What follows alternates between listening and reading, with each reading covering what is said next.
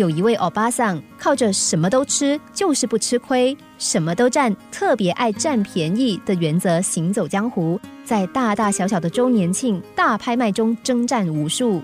有一天，这位欧巴桑在首饰店里看到两只一模一样的手环，一个标价二十五元，另一个却只标价十元。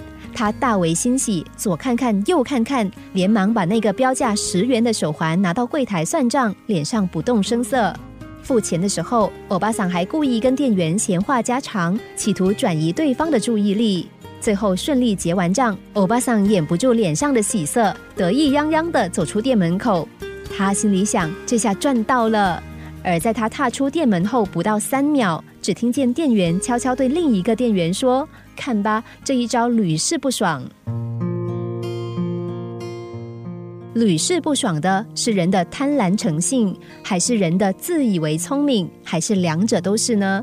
这种试探就好像一块饵，可以轻而易举的让许多人显露出贪婪的本性，让他们乖乖上钩。说到底，捡了这种好康，不但不是占了便宜，还常常是吃亏受骗的开始。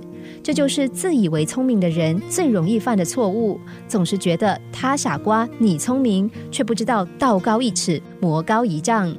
真正头脑好、善于算计的人，并不会以聪明自我标榜，而是懂得扮猪吃老虎，等着所谓的聪明人自投罗网。